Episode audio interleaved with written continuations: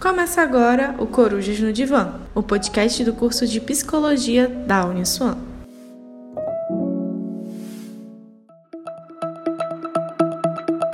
Olá, pessoal. Eu sou o professor Sandro Vale, psicólogo, terapeuta cognitivo comportamental, e é com muita alegria que a gente abraçou esse projeto, né? Eu e os meus alunos aqui que vão se apresentar, né? A Letícia Menezes e o Igor Zímaro, e nós hoje vamos conversar, fazer esse podcast com vocês a respeito de transtornos alimentares com foco especial em compulsão alimentar, né? Nós vamos passar aí definindo com vocês esses transtornos, como isso está aparecendo, principalmente nesse momento que estamos vivenciando aí, né, da pandemia, e espero que seja um bate-papo bem leve, bem agradável aí para todo mundo.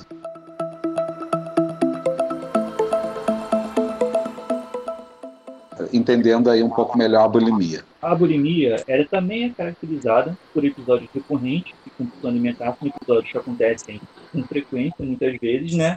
Mas, como até o professor já diferenciou para a gente, é, na bulimia ocorre esses comportamentos compensatórios. E são comportamentos que a gente tem para evitar o ganho de peso, tal como dietas muito restritivas, indução a vômito, jejuns. Então isso tudo é característica da bulimia nervosa. Sim, esses episódios eles são, como a gente já mencionou, né, eles são representados por essa grande gestão de comida em um curto período de tempo e essa perda de controle sobre o comportamento alimentar quando a pessoa não consegue parar de comer ou controlar o alimento que está sendo ingerido. E os bulímicos, né, eles possuem esses comportamentos compensatórios inadequados para evitar o ganho de peso, como as dietas restritivas, o jejum, a indução do vômito, laxantes e os diuréticos. Certo. Como a gente está falando aqui, né, para um público variado, né, e inclusive pode ter que os ouvintes, as pessoas que vêm a ouvir esse nosso podcast aqui, pode haver psicólogos também, né? E, enfim, gostaria de trazer um pouco, né, de como é o set, né? Ou seja, como essas pessoas de fato aparecem na clínica. Algumas dicas aí que a gente pode perceber ainda que o paciente não fale. Então, por exemplo, quando a gente está falando da anorexia, é mais comum nas mulheres, né?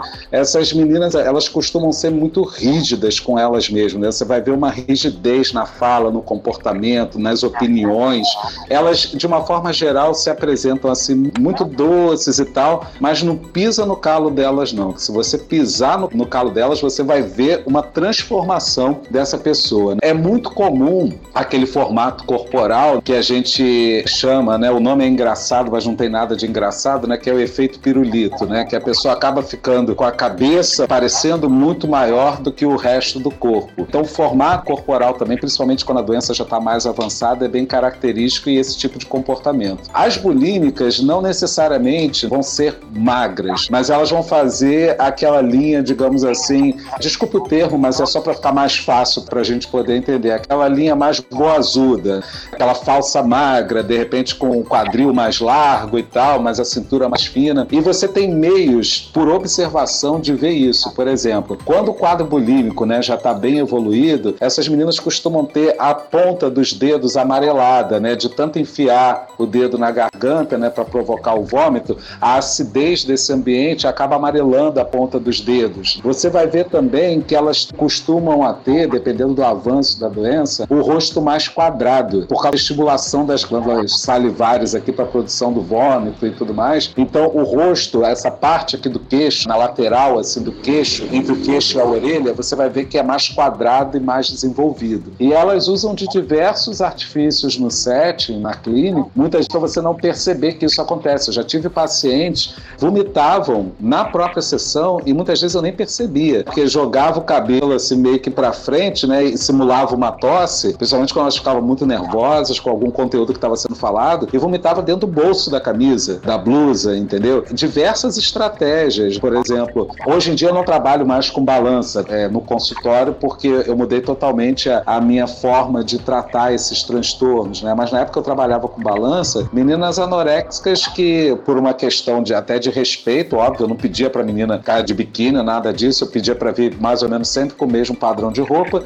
e ela espertamente vinha de bota e colocava um monte de peso dentro da bota, pedra, para parecer que tinha ganho peso. Eu demorei bastante tempo até perceber isso. Então, para os psicólogos, não adianta simplesmente você ser psicólogo para tratar dessas pessoas. É preciso que você faça especializações, que você faça cursos, atualizações, supervisão, porque é um manejo totalmente diferenciado com uma série de estratégias que muitas vezes você não vai ver em livros que você vai estudar. Você vai precisar mesmo do auxílio de um profissional mais experiente, né, de um tutor, de repente, que possa te auxiliar nesse trajeto aí, tá bom? Então é isso, né? A gente vai terminando por aqui, é, agradecendo aí a atenção de vocês, o carinho, né, de nos escutar e tudo mais. Eu, enquanto responsável técnico aqui pelos alunos, são meus estagiários, né? Então parabéns, Letícia Menezes e Igor Zímaro, né? Sempre tão dedicados aí. Enquanto responsável técnico aqui, me coloco à disposição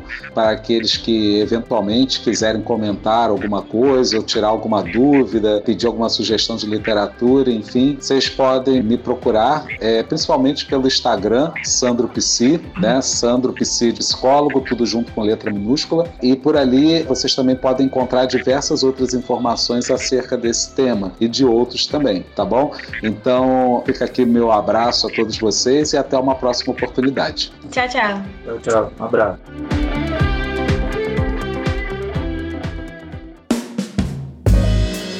Você acompanhou o Corujas no Divã, o podcast do curso de Psicologia da Uniswan.